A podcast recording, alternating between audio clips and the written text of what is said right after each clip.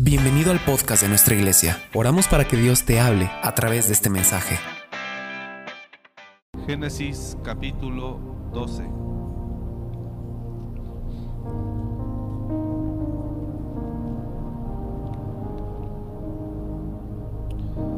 Dice la escritura ahí, Dios llama a Abraham.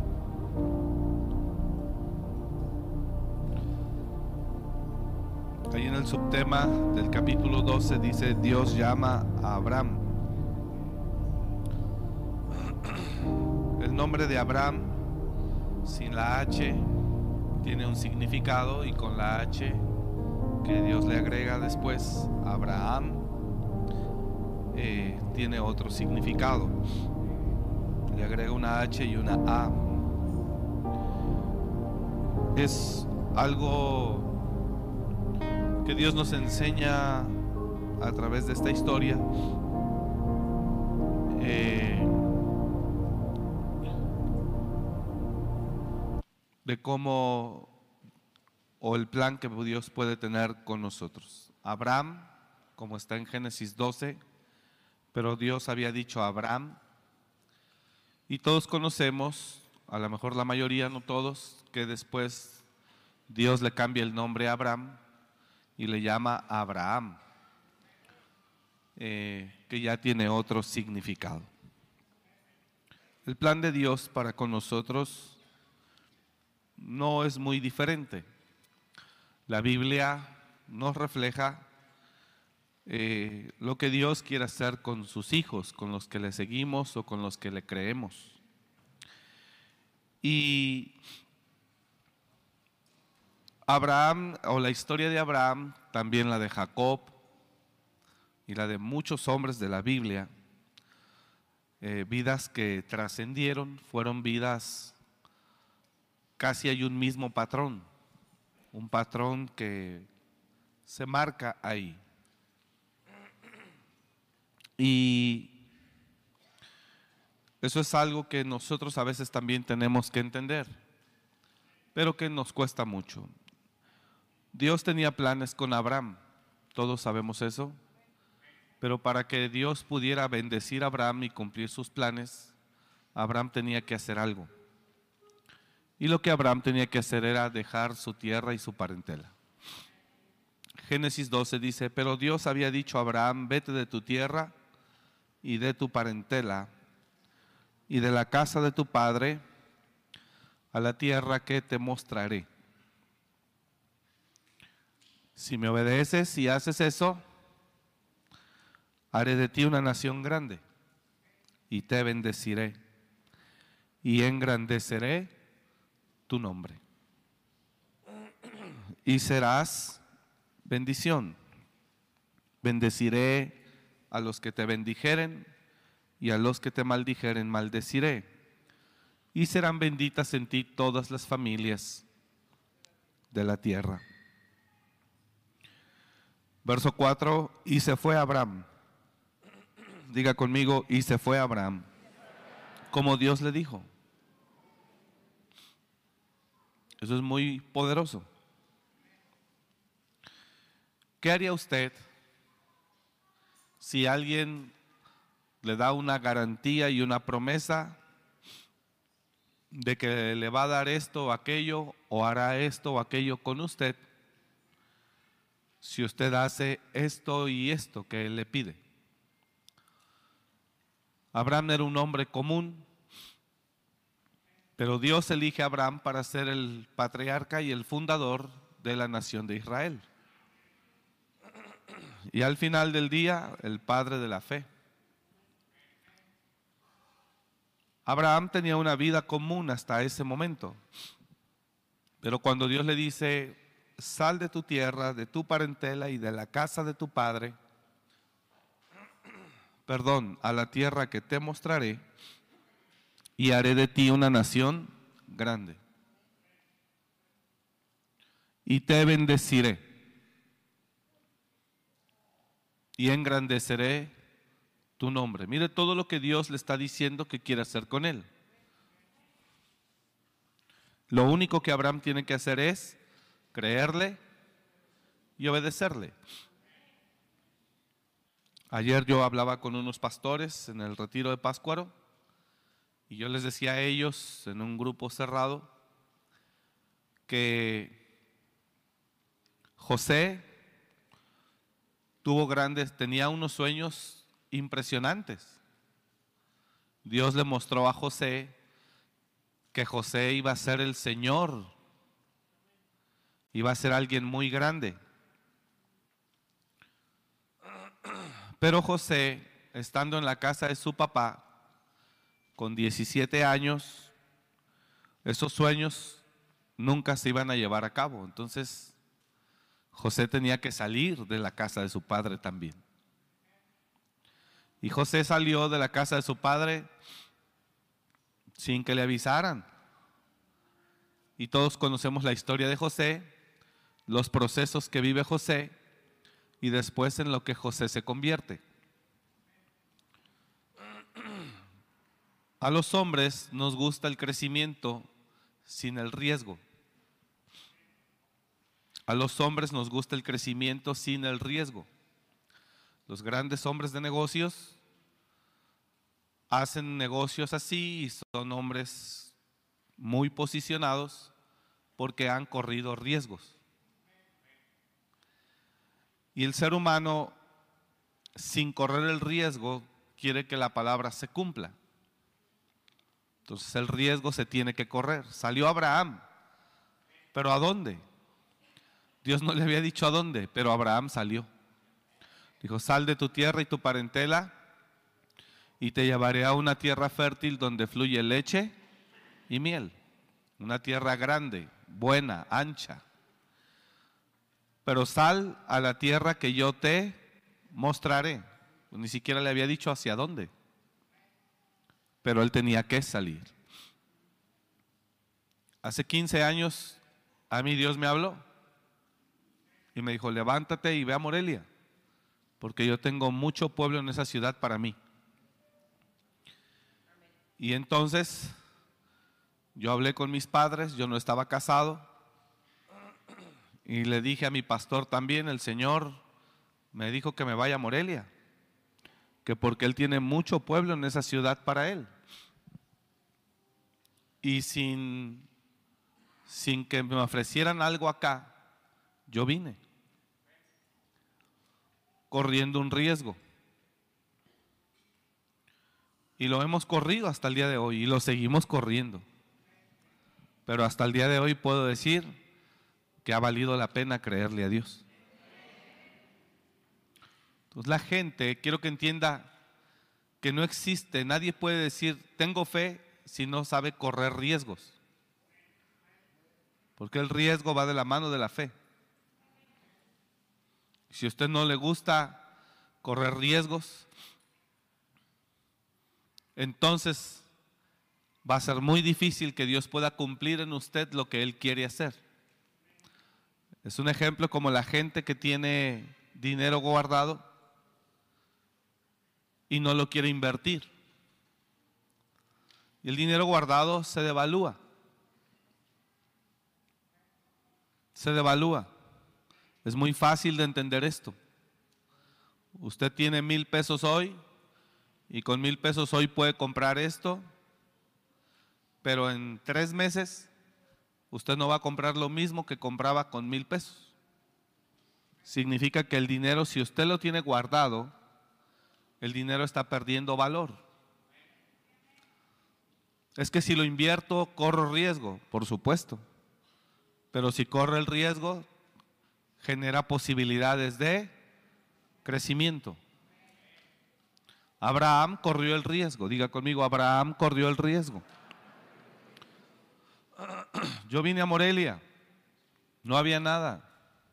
No conocía a José Miguel, no conocía a nadie. Pero Dios dijo, ve. Y corrimos el riesgo. Yo no tenía necesidad de venir porque yo servía a Dios en México. Tenía mi casa con mis padres. No me faltaba nada no me faltaba nada y yo ahí servía feliz, sin correr ningún riesgo. Pero entonces, ¿cómo se cumpliría lo que Dios quería hacer conmigo? ¿O quiere? Entonces el riesgo es inevitable si usted quiere que Dios cumpla los planes que tiene para usted. No me está entendiendo. Puedes tener grandes sueños, pero en tu casa, ahí sin salir, no se van a cumplir. Usted tiene que correr el riesgo. La fe le ayuda a correr el riesgo. Yo dije, yo voy a ir, porque creo que fue Dios el que me habló. Y llegué sin tener a dónde vivir, imagine eso. Y lo peor es que llegué y sin dinero. Sin dinero. Y tampoco llegué a donde ya tenía un lugar donde llegar seguro. Pero así llegué. Y ahora lo pienso y digo, ¿cómo me vine? Estaba loco, ¿qué estaba pensando yo? No traía dinero, no tenía dónde llegar y no conocía gente. Solo conocía a la familia de la pastora porque conocieron de Cristo ellos a través de un servidor, donde yo estaba predicando en un lugar.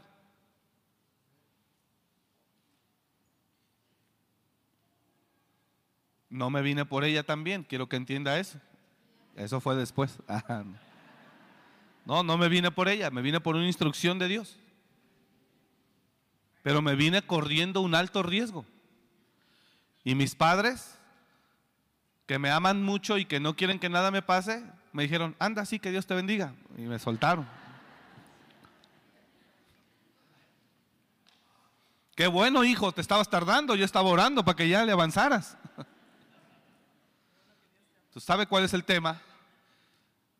La gente quiere dinero, pero no quiere invertir. No quiere arriesgar, lo, tiene, lo quiere tener guardado. Guardado no solamente no se multiplica, se devalúa. El dinero se invierte. Si usted no lo invierte, mañana no le alcanza. Dios también nos llama a correr riesgos. Y lo único que nos salva es la fe.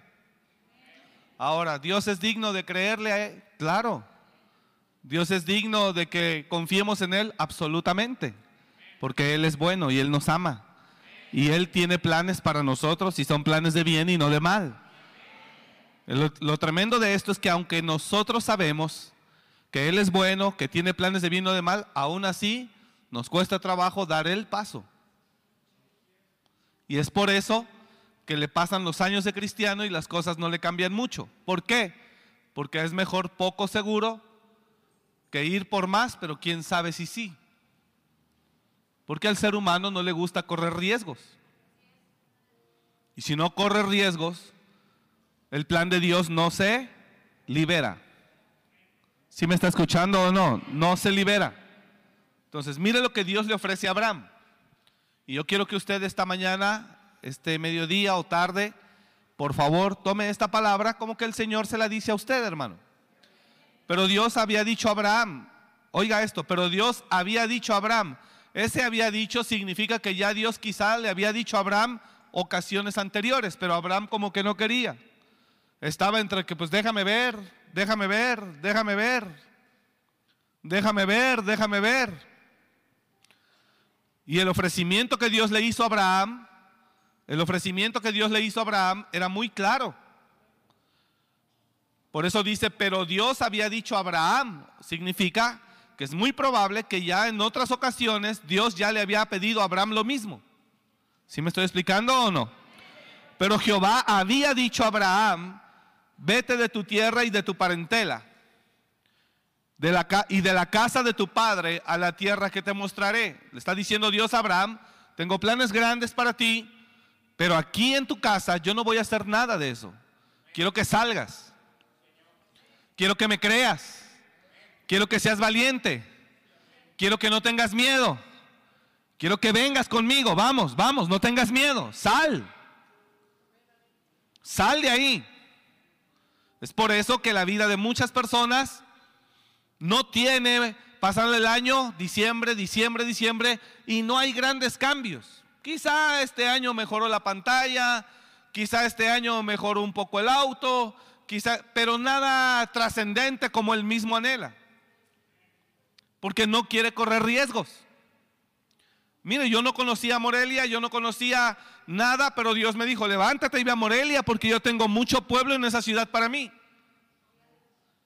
Y yo tomé mis maletas, o mi maleta, y dije, ahí nos vemos. Y es en serio, hermano, yo me vine con 150 pesos en la bolsa.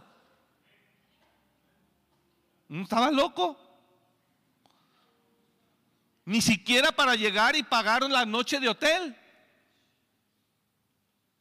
Y cuando llego a la entrada a Salamanca, me encuentra Víctor, un hermano que había recibido de Jesús a través de un servidor. Me dice, pase pastor, bienvenido. Oiga, ¿ya tiene dónde quedarse? Dije, ¿qué crees que no? Fíjese qué locura. Y me dijo, yo tengo un cuarto, una casa donde estoy montando ahí mi negocio, mi empresa. Él era ingeniero químico, ya está con el Señor. Dice, y ahí arriba en la casa hay alguna habitación y si quiere usted ahí se puede quedar. Dije, bueno, gracias. Qué locura. Yo me vine corriendo ese riesgo. Y así empecé. Entonces, Dios quiere hacer cosas grandes con usted, pero tiene que estar dispuesto a correr riesgos. Y si tiene una fe poderosa, no tenga miedo, Dios no lo va a dejar pero corre el riesgo, obedézcale a Dios, haga lo que Él está diciendo. Si no lo hace, entonces usted seguirá en poco, pero seguro. Dios quiere más, dije Dios quiere más para usted. Dios quiere más para usted. La viuda de Sarepta de Sidón, mire qué locura. Hay un hambre sobre la tierra increíble, impresionante. Hay un hambre espantosa sobre la tierra porque tiene más de tres años que no llueve sobre la tierra en los tiempos del profeta Elías. De manera que no había fruto, no había cosecha y la gente ya se había comido todo lo que había de comer. Y cuando Elías llega a la entrada de una ciudad llamada Sarepta, encuentra a una mujer ahí el profeta. Y la mujer está recogiendo, buscando un poco de leña. Le dice el profeta, ¿qué haces? Te ruego que me traigas un poco de agua para que yo beba. Y ella va y le trae agua. Agua sí había, comida no. Se la da. Y después el profeta le dice, ahora te ruego que me traigas un bocado de pan. Y entonces ahí es donde la mujer dice, híjole, ya se complicó porque ¿qué crees? No tengo. Solo tengo un poco de harina, un poco de aceite, para hacer dos tortas, una para mi hijo y una para mí, para comérnosla y dejarnos morir. Es todo lo que tengo. Y ahora que me veías, recogía dos leños para ir a hacer eh, la lumbre y preparar esas dos tortas. Es un poco de harina y un poco de aceite lo que tengo. Perdón, no tengo. Agua sí, ya te la di. Pero para darte así un bocado, no tengo. Y él le dice, está bien, tranquila. Haz las tortas, haz como has dicho. Pero de ello, dame a mí primero un poco. Dame a mí primero una pequeña torta cocida debajo de las cenizas. Y después harás para ti y para tu hijo. Y no tengas temor, le dice, porque así ha dicho Jehová. El aceite de la, de la vasija no disminuirá, ni la harina escaseará, hasta que Jehová vuelva a hacer llover sobre la tierra. Entonces la mujer corre el riesgo. Lo primero dijo, este me quiere engañar. Mejor me como mi torta y me duermo con la y me muero con la barriga llena. Y mi hijo igual. O la otra, corro el riesgo de creerle. Cuando el hombre, el ser humano, está demasiado materializado, el hombre opta por la primera, no por la segunda. Porque su razonamiento le dice, no, cero probabilidad, cero probabilidad, cero probabilidad. No lo hagas, no lo hagas, no lo hagas. Y como no sales, y como no lo haces, porque tu mente y tu razonamiento te dicen, no corras el riesgo, entonces no experimentas y mucho menos recibes todo lo que Dios tenía para liberar. Gracias por el entusiasmo. ¿Sí me está escuchando o no? La mujer corrió el riesgo. Diga conmigo, ella corrió el riesgo. Resultado, sorpresa. El aceite no disminuyó, ni la harina escaseó, y el Señor hizo un milagro ahí. Y dice la Biblia, y comió ella muchos días, hasta que el Señor hizo llover sobre la tierra y la tierra dio su fruto. Entonces, para seguir a Dios se tiene que estar dispuesto a correr riesgos. Y eso es algo que la gente no quiere. Eso es algo que la gente no quiere. Tienes que creer. Porque si no cree, no lo va a ver.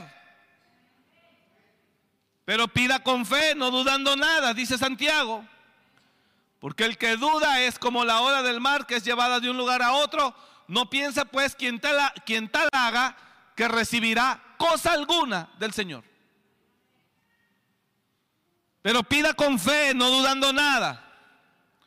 Porque el que duda es semejante a la ola del mar, que es llevada de un, de un lado a otro. No piense pues quien tal haga que recibirá cosa alguna del Señor. Entonces, usted tiene de dos. O no cree y se queda con lo que tiene. O usted corre el riesgo y dice, vamos por lo que hay. Y por eso mucha gente está en lo mismo desde hace muchos años. Porque no quiere arriesgar, no quiere correr los riesgos necesarios. Abraham le creyó a Dios, le obedeció y corrió el riesgo. Y como Abraham corre el riesgo y le cree a Dios, Dios cumple todo lo que le dijo que haría.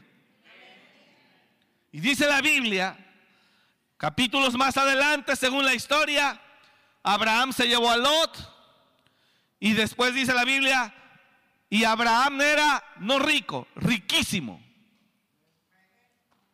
Entonces tú decides si te quedas en la casa de tu papá o sales al llamado de Dios. Ay, no entendió. Usted decide si se queda en su casa para quedarse con el, con el changarro de su papá, de su mamá, con el cuarto de la casa de su mamá, o usted sale por lo que Dios tiene para usted. ¿Qué fregados está esperando una herencia? Salga de ahí. Corra el riesgo. Algunos no quieren salir. ¿Ah? Están sentados en la casa esperando que el papá se muera para quedarse con la casa. No quiere salir de la casa. Ella no se quiere casar para que se quede con la casa. y no quiere ir. No, Dios tiene un plan para mi vida, Dios tiene un plan para su vida. Dios lo puede bendecir a usted directamente. Y si llega una heredad, gloria a Dios, amén, aleluya. Pero Dios me puede bendecir a mí directamente. Dios tiene un plan para mí directamente. ¿Alguien está entendiendo la palabra hoy? Salga de ahí, corra el riesgo si es necesario. Corre el riesgo. No se quede ahí. Abraham salió. Dejó a su papá. Dejó el negocio. Él venía de Ur de los caldeos. Era una familia idólatra por completo. Vendían ídolos. Y Dios le dice a Abraham, sal de ahí. Yo te voy a bendecir. Haré de ti una nación grande. ensancharé tu territorio, pero sal de ahí. Pero es que, ¿a dónde voy? ¿Con quién voy? Sal de ahí a la tierra que te mostraré. Sal. Corre riesgo y créeme.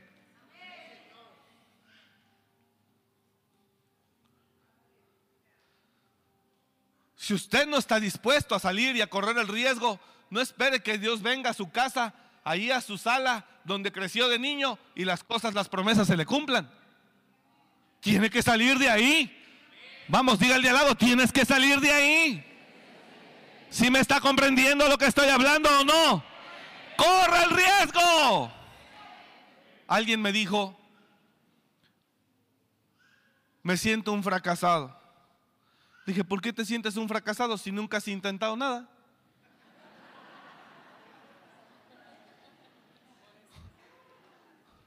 Fracasa el que arriesga, fracasa el que se atreve, fracasa el que intenta. Pero de qué? No, es que siento que no he hecho nada. Pues no, porque no has hecho nada. Fracasa el que se arriesga. ¿Sí está entendiendo o no está entendiendo? Fracasa el que intenta. Fracasa el que se atreve. Hablábamos con un empresario, un amigo, Bueno, no es un amigo, pero es un empresario. Y llegamos a hablar con él. Y él me dijo, para yo estar donde estoy, yo fracasé varias veces. Caí en depresión.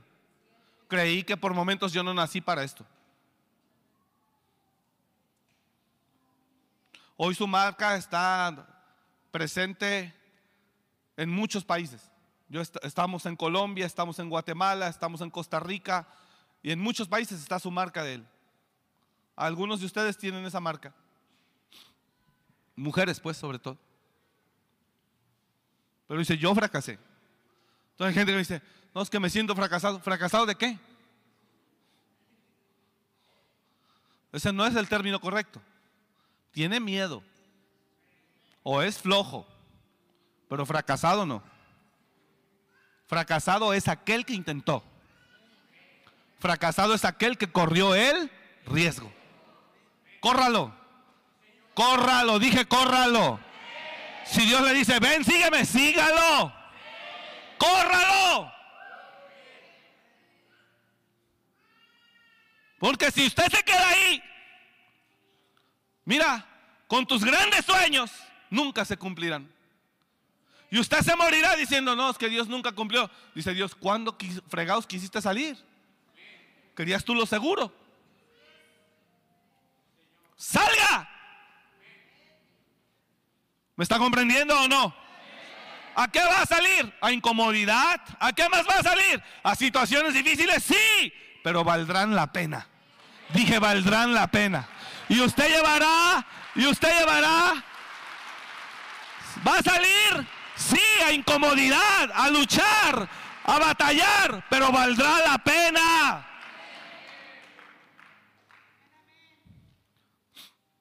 Ayer un pastor me decía, pastor, ¿hay forma de que se puede invertir con usted, las, personas, los negocios, los empresarios que tienen? Le dije, sí, es que mi papá, pero el Señor quiere invertir sin riesgo. Le dije, no, pues dile que lo guarde. Y hasta guardado corre riesgo porque se meten a robar, bye. Dije, no se puede. Tienes que invertir. Tienes que correr un riesgo. Ahora, una inversión activa lleva más riesgo. Una inversión pasiva lleva menor riesgo, trae cierta garantía, pero no tiene el mismo rendimiento. Eso es lógico. Existen tres tipos de inversiones, activa, pasiva y protegida. Una inversión protegida es una inversión donde usted eh, eh, invierte y el dinero está seguro por la característica de la inversión. Pero el único riesgo no es que lo pierda, el único riesgo es que no le produzca, que no gane.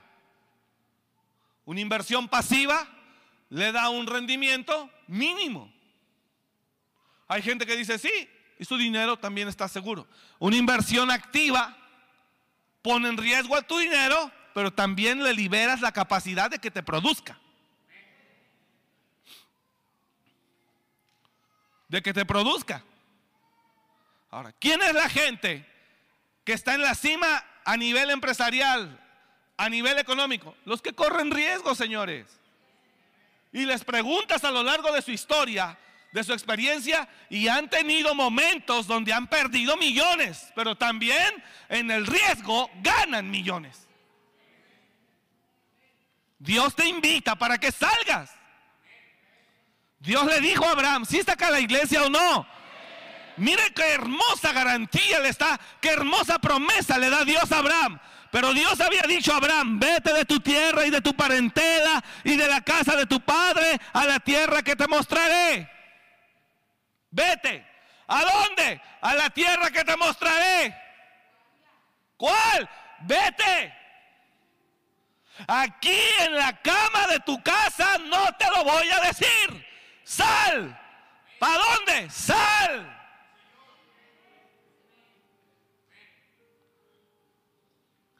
Y sale. Y Dios le muestra. Entonces Dios da una orden. Abraham tiene que salir al obedecer, tiene que perder su comodidad. ¿Quién pagaba el internet? Su papá, no él. ¿Quién compraba la despensa en Walmart? Su papá, no él. ¿Quién pagaba el parto? Su papá, no él. Y muchas cosas. Entonces Dios le dice a Abraham, sal y te bendeciré. Mire qué hermoso. Siguiente verso. Y haré de ti una nación grande. Wow, qué tremendo. Y te bendeciré. Wow. Y engrandeceré tu nombre. Abraham, Abraham. Abraham Abraham significa mi padre es enaltecido. Abraham significa padre de multitudes. El nombre de Abraham honraba a su papá. El correr el riesgo le cambia el nombre y ahora él es un padre de multitudes. Mira hermano, lo que Dios ha hecho a través de nosotros por su gracia, no es solo esto, hay una red de iglesias hay pastores, hay iglesias. Es hermoso lo que Dios ha hecho, porque Él siempre cumple su palabra. Dije, Él siempre cumple su palabra. Ahora escúchame esto, ¿qué quiere de ti? Que corras el riesgo. Corre el riesgo. Le voy a poner este ejemplo, está muy fuerte. Su hijo tiene problemas de vicios, no quiere entender. No quiere entender. No quiere entender. Ya mayor, no quiere entender. No quiere entender, pero sí come, viste, calza, ahí vive, ahí todo. Y no quiere entender y casi, casi se burla. Ciérrale la puerta. No falta ahorita quien se pare y diga, vámonos, vámonos, vámonos, aquí están locos. Cierra la puerta. Me lo van a matar en la calle corre el riesgo de que Dios mejor lo trate, lo convierta. Fue lo que Dios hizo conmigo.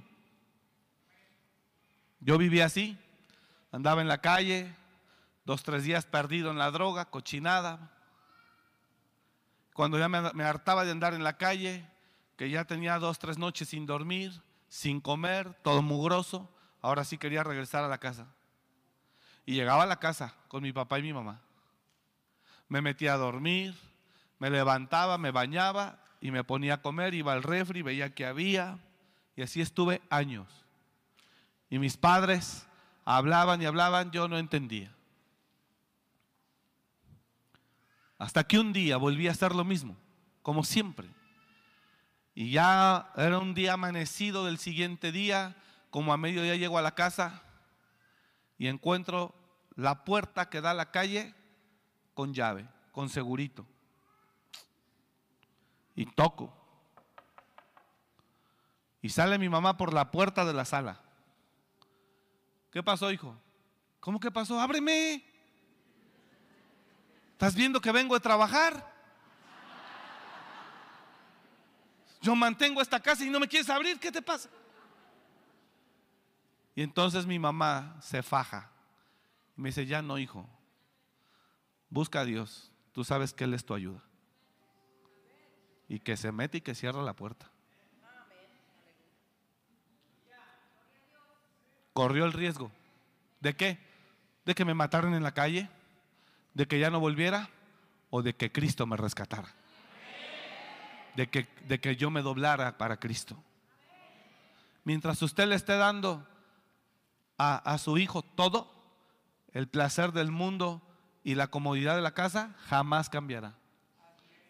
Jamás. Mientras el marido borracho siga llegando a la casa y usted lo reciba y jamás le cierre la puerta, jamás dejará el alcohol. ¿Es bíblico lo que me está diciendo? Por supuesto.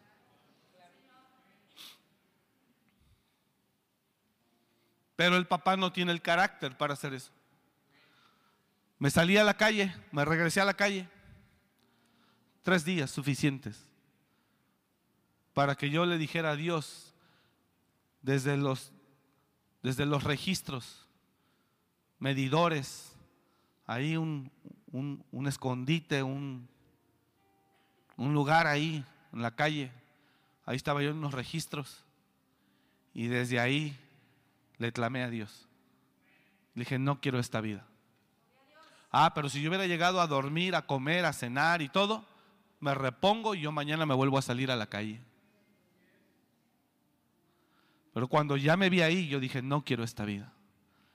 Ayúdame, Señor. Y Dios me tomó. ¿Mi mamá corrió el riesgo? Sí. ¿Cuál? Que no volviera. ¿Qué más?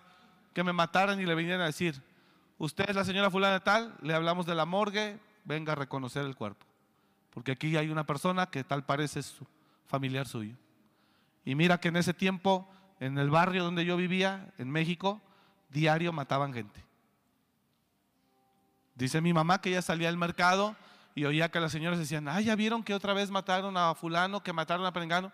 Y mi mamá llegaba a preguntar, ¿y cómo era ese joven? ¿No sabe? Y no sabe. Y mi mamá llegaba a ver eso. Aún con ese temor, mi mamá corrió el riesgo.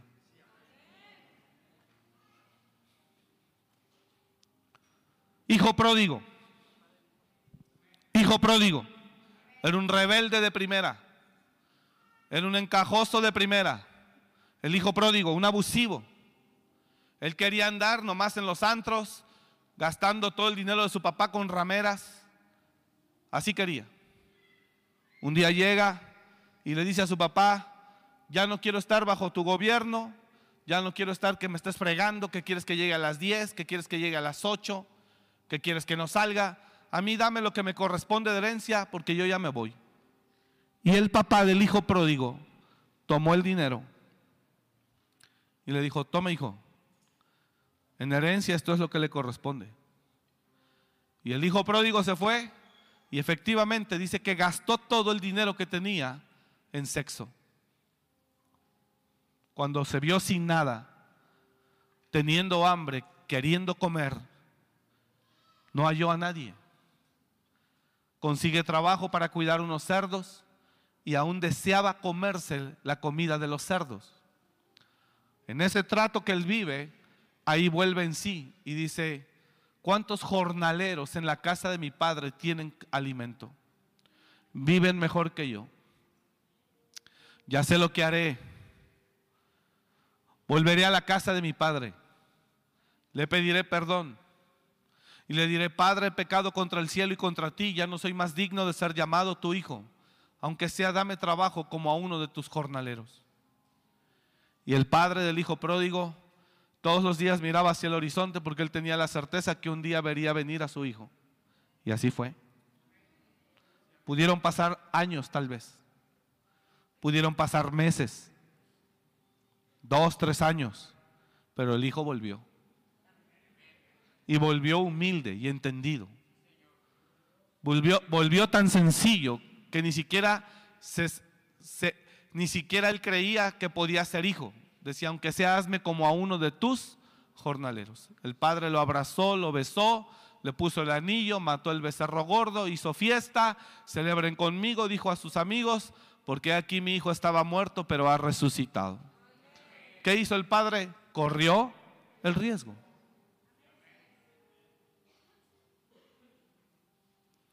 Entonces la gente, su vida no presenta muchos cambios porque no quiere correr los riesgos, no quiere enfrentar aflicciones o dolores, que como quiera si las vive así, las va a enfrentar a como de lugar. Es mejor morir en el intento que morir porque el temor siempre me dominó. Abraham sale, ¿sí me expliqué o no me expliqué? Abraham sale. Abraham sale. Si su hijo es joven, ayúdelo, inténtelo ayudar de una o de otra manera. Ayúdelo, no lo eche a la calle. Pero es un viejo ya grande, de 30, 40 años o más. Oh, ya, Dios santo. Ya, por favor. No más. Porque usted es el que fomenta el estado de él. Usted es el que fomenta la situación. Hay, familias que sí los quieren meter al refugio y uno mismo le dice, no, espérese, hay que atenderlo. Pero algunos ya, ya es necesario que la puerta se cierre. Yo tenía 23 años cuando me la cerraron. 23. No era un viejo de 40. 23. Y me dijeron, no más. Busca, hijo. Y busqué a Dios. Y Él me rescató. ¿Qué corrió mi mamá? Riesgo. ¿De qué? De no volver a verme. O de que le llamaran y le dijeran, es su hijo el que está muerto ahí en el sector 42. O que Cristo me tocara. Dice ella que cuando me cerró la puerta empezó a llorar. Dobló rodillas y le dijo al Señor, te lo entrego. Te entrego a mi hijo. Pero no puedo más con esto te lo entrego. Y me entregó. Cuando Cristo me rescata y me toma, mi mamá me regala una Biblia. Ahí la tengo hasta el día de hoy. Y dice la primera hoja, hijo, tú eres mi ofrenda a Jehová. Corrió el riesgo de no volver a verme. Pero por ese riesgo soy una nueva criatura. Y las cosas cambiaron. Pero la gente quiere cambios, pero no quiere correr riesgos. ¿Sí me está comprendiendo o no? La gente quiere cambios, pero no quiere correr riesgos. Compréndame eso, por favor. La gente quiere cambios, pero no quiere correr riesgos. No se puede. Quiere que el dinero se le multiplique, pero no lo quiere arriesgar. Meta su dinero al banco para que vea cómo Banamex hace maravillas con su dinero y a usted le da 100 pesos cada año.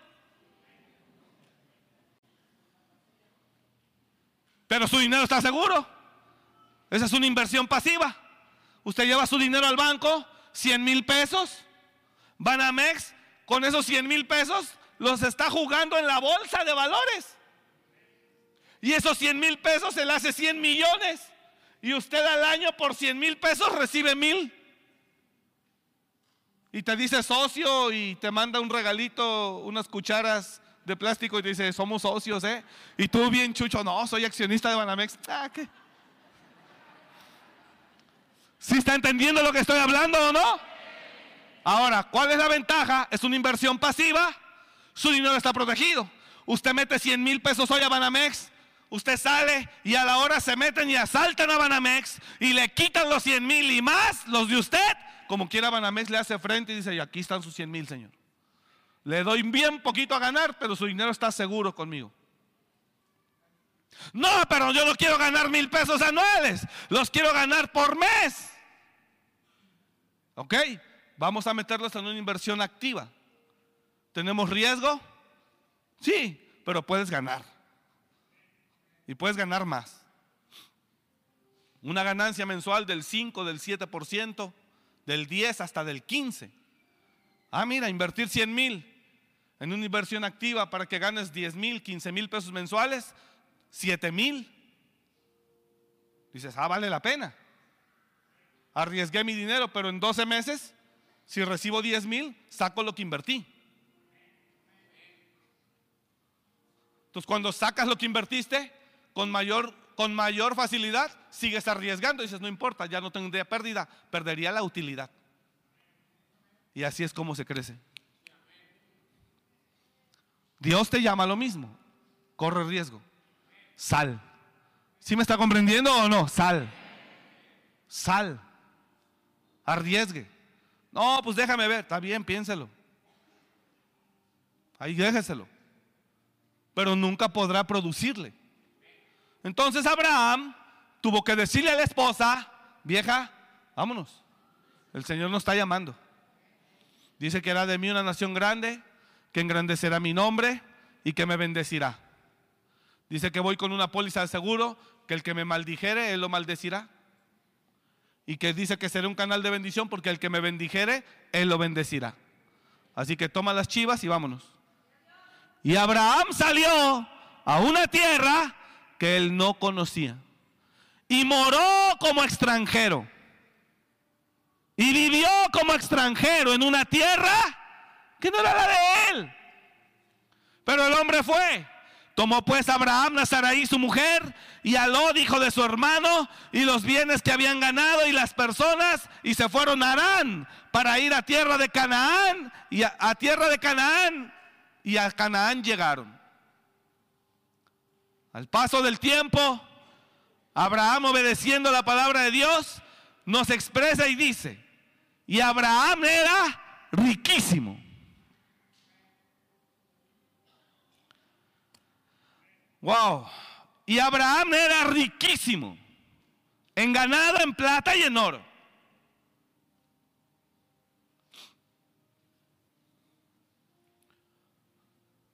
Y Lot tenía ovejas y animales. ¿Qué hizo Abraham? Le creyó a Dios. Corrió el riesgo. Y fue. Y fue. Y por obedecer y creerle a Dios y correr el riesgo, sabe que cuando Dios ve a un hijo de él corriendo riesgo, dice, él es valiente. Lo voy a bendecir. Él es valiente. Entonces, ¿por qué muchas veces no cambia nuestra vida como quisiéramos? Porque no quiere arriesgar nada. Perdón, pero es la verdad. No quiere arriesgar. No quiere salir de lo seguro. Porque salir de ese espacio seguro le da temor. El riesgo se corre en todos lados. Pero para eso fuimos llamados. Dios quiere que lo vivamos. Si Dios le habla, que sea Dios, vaya. Dios no lo va a dejar. Él siempre lo va a respaldar. Y verá que las cosas entonces pintan y se empiezan a parecer un poco más a lo que Dios dijo que haría con usted. Y se empieza a ver un poco mejor.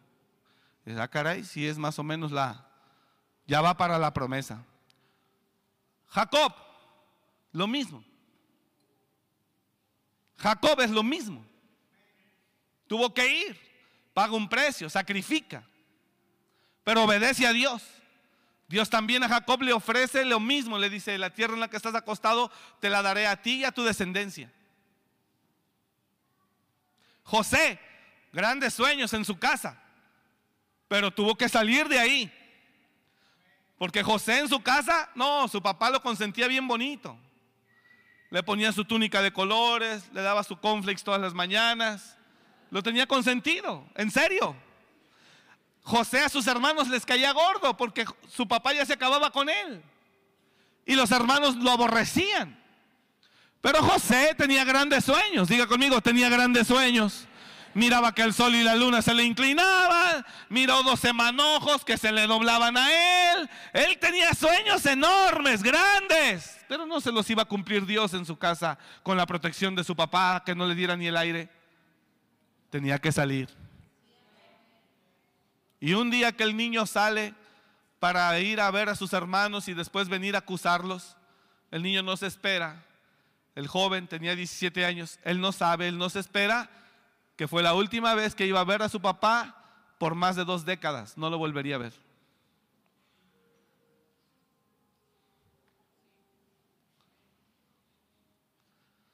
Y ve que sus hermanos lo golpean, lo avientan una cisterna, lo quieren matar, otro sale y dice, ¿cómo lo vamos a matar? Es nuestra sangre. Y van pasando una comitiva de ismaelitas y pues vamos a vendérselos a estos, van para Egipto. Que lo vendan como esclavo, pero ya no queremos verlo. Lo sacan. ¿Cuánto das tanto? Llévatelo. ¿Y qué le diremos a nuestro padre? Vamos a matar un cordero, lo llenamos de sangre, la túnica de él, de colores. Y le dijimos, papá, esto encontramos de José, una túnica, su ropa, pero llena de sangre, alguna mala bestia lo devoró. Y a su padre le hacen vivir ese dolor.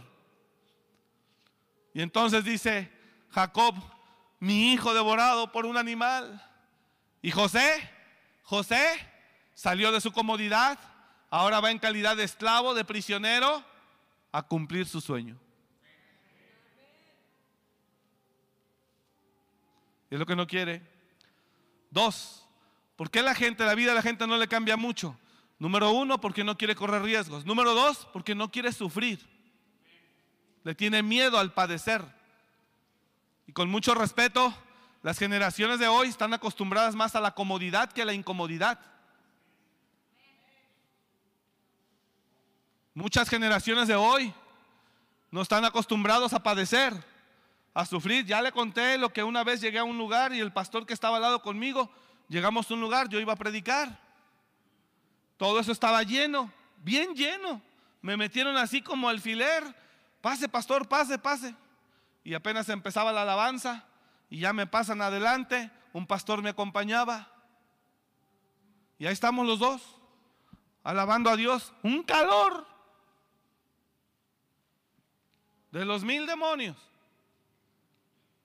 Y estamos alabando a Dios y de repente el pastor que está aquí al lado, que va conmigo, me dice, voy a estar aquí afuera, este, por si necesita algo. Dije, ¿por qué? Es que aquí hace mucho calor. Dije, ¿tú crees que yo estoy aquí feliz? Tráguese la copa, bébase la copa. Aquí tenemos que estar. Pero si le dices, vamos a viajar a las naciones a predicar, hotel, bla. Ah, con gusto va. Dije, no, no, no, no, que va afuera ni que nada. Aquí quédese. Bébete la copa aquí, vamos a alabar a Dios. Y volteé a verme, amén.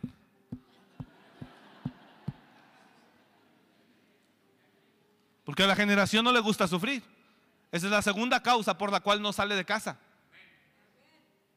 Tres, no sale de casa porque no le gusta llevar responsabilidades. Pues la responsabilidad la tiene que llevar. Fíjate, no existe alguien que sea Señor y que no lleve responsabilidad. El Señor manda, el Señor tiene empleados, pero también paga. Y les ayuda con los problemas a sus empleados los empleados, la gente que colabora contigo, oiga pastor, ¿me puede prestar tanto dinero para comprar esto, para comprarme una moto, para comprarme aquí, para comprarme acá, para comprarme y me lo va descontando? Ah, ser Señor es bonito, pero también implica una gran responsabilidad.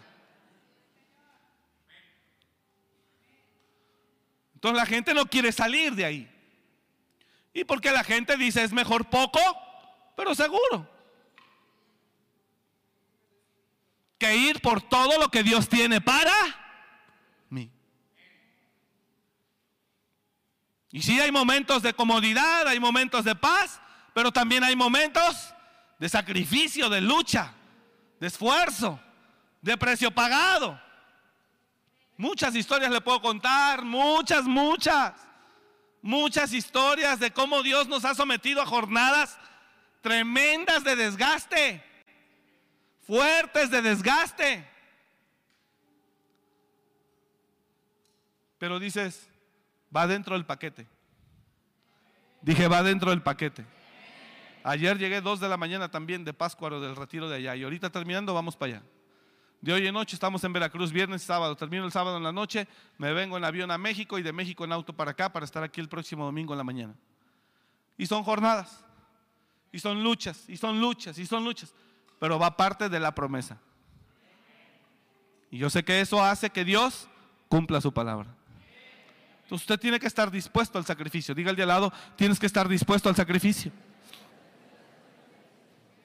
Usted está acá, la iglesia está entendiendo la palabra este día, hermano. corra el riesgo, vaya al llamado, acuda al llamado. No tenga miedo, porque Dios siempre va con nosotros. Y él mismo dijo, aunque pases por el fuego, no te quemarás. No dice, no pasarás por el fuego, no dice, aunque pases por el fuego. Aún por las aguas no te negarán. Pues no está diciendo caminarás sobre el agua. No dice, pasarás por las aguas, pero no te negarán, porque yo estaré contigo. Entonces salga, no tenga miedo. Cuando Dios le ponga el desafío enfrente y usted siente dirección de Dios tomarlo, tómelo. Dije, tómelo. Y verá cómo se le libera. Detrás de ese desafío, la bendición grande de Dios. Él es bueno. Él es bueno y siempre lo cumple. Termino. Bendeciré a los que te bendijeren. Haré de ti una nación grande. Engrandeceré tu nombre y serás bendición. Ese es otro punto que ya no voy a desarrollar. No podemos ser bendición a nadie si no estamos dispuestos a salir al llamado. Bendeciré a los que te bendijeren y a los que te maldijeren maldeciré y serán benditas en ti todas las familias de la tierra. Cuatro, y Abraham se fue como Jehová le dijo y Lot fue con él. ¿Sabe cuántas historias pasó Abraham? Llegó a ciudades donde veía al rey, veía a su esposa y decía, di que eres mi hermana, no digas que eres mi esposa, si no me van a matar a mí para quedarse contigo. Y Abraham pasó por una serie de situaciones difíciles. Jacob pasó por una serie de situaciones difíciles. José pasó por situaciones difíciles. Isaac pasó por situaciones difíciles. Pero corrieron el riesgo de ir. Isaac, tremendo. Fue y destapó los pozos que habían tapado los enemigos de su padre y sacó agua y llegaban los enemigos. Este pozo es nuestro. Y Isaac decía, está bien, me hago un lado. Y cavaba acá Isaac y le volvía a responder. Y volvían sus enemigos, este pozo es nuestro, está bien. Y acá volvía a cavar, volvía a salir agua. Y volvían sus enemigos, este pozo es nuestro. Pero cuando Dios está contigo, donde cabe saldrá agua. Habrá enemigos, habrá lo que sea en el camino. Dije, habrá enemigos, habrá muchas cosas en el camino, pero Dios estará contigo, porque eres valiente para correr el riesgo e ir hacia el llamado de Dios. ¿Alguien dice amén a eso? Entonces, vaya, atrévase. Le dan una responsabilidad mayor en el trabajo, tómela no, mejor yo así, yo que al fin con lo que gano la quincena me alcanza. Quítese eso, que si me doy cuenta quién es en verdad le voy a dar un coscorrón. Quítese eso, absorba, acepte la responsabilidad. Tómela. Cuando esta iglesia empezó, empezamos en una casa en Tres Puentes. No pagaba renta, no pagaba luz, me prestaban ahí. No tenía una bocina, no tenía nada. Después me prestaron un lugar más pequeño para unas 40 personas. Prestado también como seis meses. Hubo tantas aflicciones en ese lugar porque era prestado. Así que prestado, prestado, pues sí fue prestado, pero pagamos precio. Aguantar humillaciones, aguantar maltratos, desprecios, de todo, de todo.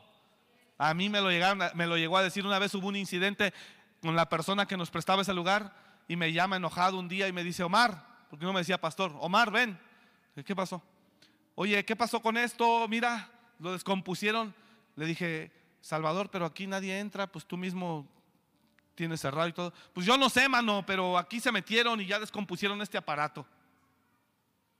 Le dije, mira, yo no creo que nadie de la iglesia haya sido. Pero pues si yo, si tú crees que nosotros fuimos la iglesia, el dueño que me prestaba ahí. Pero si tú crees que nosotros fuimos, dije, pues yo te lo pago se empieza a reír y me dice, ¿tú me lo pagas? ¿De dónde me lo vas a pagar tú? Vale 20 mil pesos. Ay, Omar, ¿de dónde me lo vas a pagar tú? Así me dijo. O sea, me estaba diciendo miserable, no tienes nada. ¿Sí me está entendiendo? Y le dije, mira, es cierto, no lo tengo, pero soy hijo de Dios. Y si es la voluntad de Dios que yo te pague ese aparato, ya viene el que trae el recurso para dártelo. Le dije, ¿y si no? Fíjese eso, le dije, ¿y si no Dios hará algo? Pero yo te respondo, no hay problema. Lo que quiero es que estemos en paz. En la tarde me llama del otro día. Me dice, ¿qué crees, mano? Conecté el aparato y funcionó. Dije, y no me llegaron los 20 mil. Pero eran unas humillaciones donde pagamos precio. ¿Me está entendiendo? Hay que pagarlo. No tenga miedo a la humillación. No tenga miedo al desprecio. No tenga miedo, atrévase. Porque detrás de esa humillación está el tesoro. Dije, está la promesa. Está lo que Dios tiene para usted escondido ahí. Pase por lo que tenga que pasar, pero vaya. No se quede en el lugar. No se quede en el lugar. Vaya por lo que tiene que ir. lo que sea necesario vivir. Pero hágalo. Hay momentos donde Dios nos somete a situaciones bien tristes. Pero dices, va, hay que darle. Si Dios sometió a Jacob a vivir la pérdida de un hijo, que era mentira, y Lot y Jacob vivió por la pérdida de su hijo José, que le dijeron sus hermanos, sus otros hijos que lo habían matado, que una, que una bestia mala lo había devorado. Él vivió con luto muchos años, más de 20. Momentos difíciles. Pero después José en Egipto es el Señor de la tierra. Tiene comida para todos. Y José manda a traer a su padre. Y llegan sus hermanos, papá, José vive. ¿Qué? ¿Por qué están haciéndome más daño del que ya tengo? José vive, está en Egipto y es el dueño de todo. Él mandó comida para que tengamos suficiente para todos nuestros animales, nuestras familias, pero quiere verte. Y ahí Dios cambió el lamento en baile. Dios te va a atravesar por momentos difíciles, pero detrás de eso hay gloria de Dios. Hay bendición de Dios. ¿Alguien está entendiendo lo que estoy hablando? Entonces, corre el riesgo. Porque si no lo corre, perdón que se lo diga, no verá lo que Dios tiene para usted.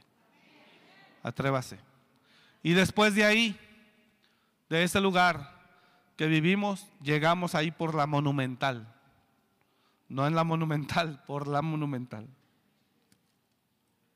Y adquirimos ahí un compromiso, responsabilidad. Y pagábamos seis mil de renta. Y luego ocupábamos un, departamentito al lado para los niños. Otros mil quinientos. Wow, eran siete mil quinientos. Sin pedirle a nadie.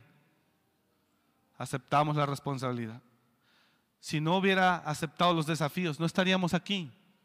Seguiríamos tal vez en tres puentes, sin pagar renta, sin pagar luz, sin pagar agua.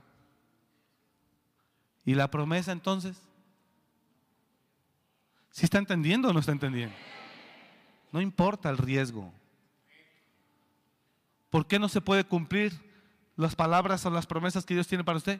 Punto tres, porque no quiere llevar responsabilidades. Y después de pagar 7.500 llegamos a otro lugar, que es el de allá, pero ahora era el doble, 15.000. Y ya Dios estaba metiendo su mano ahí poderoso, porque valía el doble de lo que nos lo daban. Y ahorita, ¿para qué le cuento? Pero pagamos una cantidad enorme en alquiler. Y es una responsabilidad de todos los días familias bajo tiempo completo de todos los días. Pero ¿por qué vamos así corriendo el riesgo y absorbiendo la responsabilidad? Porque vamos rumbo a la promesa, a lo que Dios tiene. Entonces, si no corres el riesgo, estás donde, donde empezaste. Jacob dijo, termino aquí, si, si Jehová va conmigo en este viaje en el que voy, y Jehová me guardare y me diera el sustento, Jehová será mi Dios. Jacob sabía, diga conmigo, Jacob sabía que a donde iba no iba a ser fácil tal vez. Pero él dijo, si Jehová va conmigo en este viaje en el que voy, y me sustentare, y me diere pan, vestido, todo, Jehová será mi Dios. Y de todo lo que me diere, Él lo ofrece. Dios no se lo pide, Él lo ofrece. Y si Él me guarda y me bendice, de todo lo que Él me diere, la décima parte apartaré para Él. Jacob hace ese voto a Dios. Entonces Jacob corrió el riesgo y estuvo 20 años en casa de un hombre que fue gandalla con él. Pero él le creyó a Dios. Y después de esos 20 años, él regresó como un señor. Fue hacia ese viaje y hacia ese proceso llamándose Jacob y regresó llamándose Israel. Le cambió el nombre. Si no quieres salir, ¿cómo quieres que te cambien el nombre? ¿Cómo quiere que Dios le bendiga? Jacob se llamaba tramposo. Regresa, ya no será más tu nombre Jacob. ¿Cómo te llamas? Le dijo el ángel. Jacob. No será más tu nombre Jacob, sino te llamarás Israel, príncipe. Pero no se arriesga, porque no quiere perder, ya sea dinero o comodidad, o lo poco seguro que tenga. No, salga. Diga al de al lado, sal, porque mucho más hay para ti. ¿Cuántos dicen amén a eso? ¿Sí me está entendiendo o no? Génesis 28, 20 dice, e hizo Jacob voto y dijo, si fuere Dios conmigo, si fuere Dios conmigo, era un desafío, era un llamado, si fuere Dios conmigo y me guardare en este viaje en que voy y me diere pan para comer y vestido para vestir, ¿qué dice? Y si volviera en paz a casa de mi padre, Jehová será mi Dios. Y de todos, dice, el, siguiente verso, y esta piedra que he puesto por señal será casa de Dios. Y de todo lo que me diere, apartaré la décima parte para él. Es Jacob el que hace pacto con Dios. Y dijo, Señor, si voy. Vamos. Y fue. Diga conmigo, y fue. Diga conmigo, y no fue fácil. Ciertamente. No fue fácil, pero no fue imposible tampoco. Así que vaya y vívalo. Oí a alguien que me dijo, un pastor de un joven que dijo, ¿tú qué es lo que quieres ser? Yo quiero ser apóstol. Bueno, si usted quiere ser apóstol, no es un tema de carrera ni de nada de eso. Es un tema de entendimiento y de sabiduría. Y yo creo que para alcanzar un ministerio apostólico no se necesitan cinco años de universidad, ni siete años con especialidad. Yo creo que va a necesitar para poder ejercer el ministerio apostólico por voluntad divina de 20 a 30 años.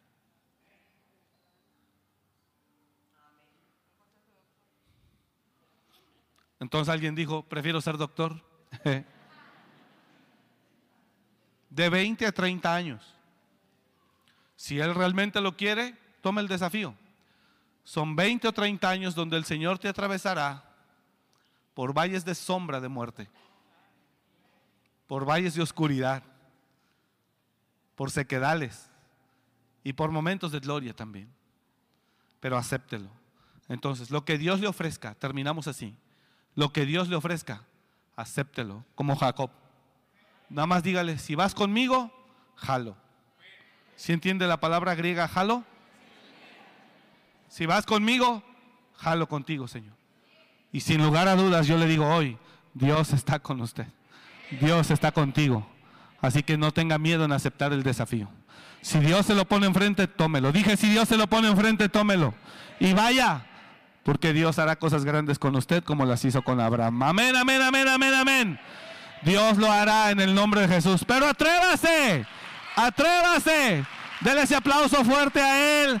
Atrévase porque el Señor grandes cosas hará con usted. No tenga miedo, porque Dios lo va a hacer sin lugar a dudas. Póngase de pie, por favor.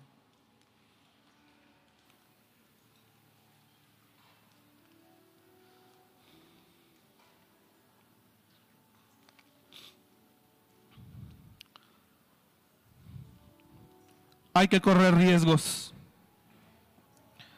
Así de pie como está, si me ayuda ahí multimedia con el libro de Reyes. ¿Qué hizo la viuda? Siempre enseñamos, usamos esa enseñanza para hablar de una fe grande de la mujer. Porque la mujer le creyó al profeta e hizo como le dijo. Pero la realidad es que esta mujer corrió el riesgo. Corrió el riesgo.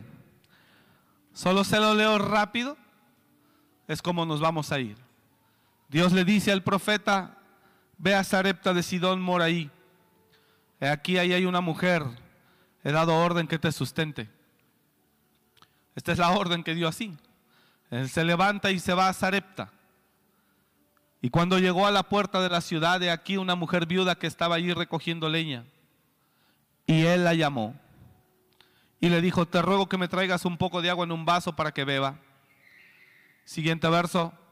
Y yendo ella para traérsela, él la volvió a llamar y le dijo, te ruego que me traigas también un, un bocado de pan en tu mano. Y ella respondió, vive Jehová tu Dios que no tengo pan cocido. Solamente un puñado de harina tengo en la tinaja y un poco de aceite en una vasija. Y ahora recogía dos leños para entrar y prepararlo para mí y para mi hijo, para que lo comamos y nos dejemos morir. Era literal que no había más que comer. Para que lo comamos y nos dejemos morir. ¿Sabe cómo me imagino ese tiempo? Como la película de Denzel Washington, El libro de los secretos, donde no había comida, incluso había canibalismo. Así me imagino, la tierra devastada y nada que conseguir de comer. Y ella dijo, vive Jehová que no tengo más que pan cocido, más que un poco de harina y aceite. Y ahora recogía dos leños. Y ahora recogía dos leños para entrar y preparar para mi hijo, para mí, para comerlo y dejarnos morir. Elías le dijo, no tengas temor. Ve, haz como has dicho pero hazme a mí primero de ello una pequeña torta cocida bajo las cenizas. Y tráemela. Y después harás para ti y para tu hijo. Qué tremenda prueba. Pero si tú lo razonas bien, dices, bueno, da lo mismo morir hoy que morir en 15 días. ¿Sí entendió o no? Porque si iba a tragar su torta, pero como quiera se iba a morir. Entonces ella dice, es mi es mi oportunidad de tal vez creerle, correr el riesgo y que si ocurra algo, o definitivamente decir, ¿cómo? Me muero con la barriga llena y se acabó. Que no se iba a morir con la barriga llena, obviamente. Corre, no temas, haz como has dicho, pero dame a mí primero de ello una pequeña torta. Todo se puede pensar. El profeta mucha fe, mucha fe y trae hambre. ¿Dónde su Dios? Esa era una. Dos, pues que no son los que ayudan a las iglesias, a la gente, en lugar de que me venga a quitar. Esa era otra. La tercera era creerle y correr el riesgo. Digo, bueno, pues. Y la otra era decirle, no, yo me voy a comer mi torta y a Dios que te vaya bien, ya te di el agua con permiso. Se mete, cierra su puerta, se prepara su torta, come y va. Eran cuatro posibles opciones. Ella prefiere de las cuatro correr el riesgo. Quiero que entienda que nadie puede decir que tiene fe y no corre riesgos. Entonces Elías le dijo, no tengas temor, ve como has dicho, pero hazme a mí primero de ella una pequeña torta debajo de la ceniza cocida y tráemela y después harás para ti, para tu hijo. Siguiente verso. Porque Jehová, Dios de Israel, ha dicho así, la harina de la tinaja no escaseará ni el aceite de la vasija disminuirá hasta el día en que Jehová haga llover sobre la faz de la tierra. Entonces ella fue e hizo como le dijo Elías, y comió él y ella y su casa muchos días. ¿Hasta qué? Hasta que la tierra volvió a recibir lluvia. Y la harina de la tinaja no escaseó, ni el aceite de la vasija menguó, conforme a la palabra que Jehová había dicho por Elías. ¿Qué es la vida? Es eso. La vida es eso. un servidor corrió el riesgo de venir aquí a esta ciudad. Y aquí estamos. Y lo que empezó en una casa con ocho personas, aquí vamos. Y hay más iglesias. En el retiro de Pascua entraron más de 100 personas al retiro. De hoy en ocho vamos a Veracruz, ya me escribió el pastor Hilarión. Apóstol, ya estamos listos para verlos de hoy en ocho. Y vamos con un equipo allá. Mes que viene, que es marzo, abril, Monterrey. Mayo, Ciudad de México. Junio, otra vez Morelia. Hay gente que nos, nos ve en Jalisco, en Colima, en Nayarit, que nos escriben, que mandan ofrendas. Dios está bendiciendo. ¿Todo por qué? Porque hubo una persona, no hablo de mí, ¿sí me está entendiendo o no? Que corre el riesgo, que cree, que acepta, que dice, vamos a darle. Como quiera me voy a morir, pues mejor me muero en el intento. Vamos, atrévase, porque hay mucho que Dios le quiere entregar. Esa es la palabra de hoy. Atrévase, porque hay mucho que Dios le quiere entregar. ¿Sí me está entendiendo? Pero no se lo va a entregar Dios hasta que no vea a un valiente que diga, yo corro el riesgo. Eso es lo que quiero que me entienda hoy. No se lo va a entregar hasta que no lo vea valiente, dispuesto a correr el riesgo. Así que atrévase y verá que las cosas sí ocurren. Gracias te damos, Padre. Bendecimos tu nombre en el nombre de Jesús. Bendigo tu iglesia. Gracias porque nos permites estar aquí. Por favor, que cada uno entienda tu palabra en este día. Que comprendan, Señor, que tienes cosas grandes para nosotros, pero que tú estás esperando que nosotros nos atrevamos, que nosotros vayamos, que nosotros te creamos, que nosotros demos ese paso, que dejemos lo que sea necesario dejar para ir hacia en pos de tu llamado. Que entendamos la palabra este día, te lo pido en el nombre de Jesús. Que tu iglesia lo comprenda en el nombre de Jesús. Señor, recibe la gloria, recibe toda la honra, recibe toda la alabanza. Y oramos, Señor, que esta semana tu favor y tu bendición sea sobre tu iglesia, sea sobre tus hijos. Bendecimos a cada familia y te damos toda la gloria. Diga conmigo, yo recibo tu bendición, Señor, y yo recibo tu palabra. Gracias por hablarme. Yo te doy toda la gloria en el nombre de Cristo Jesús. Y la iglesia dice, Amén. Apláudale fuerte a Él, que Dios le bendiga. Lo esperamos el miércoles. Bendiciones. Gracias por escuchar este mensaje. Comparte y suscríbete. Para más información de nuestro ministerio visita www.amoryrestauracionmorelia.org.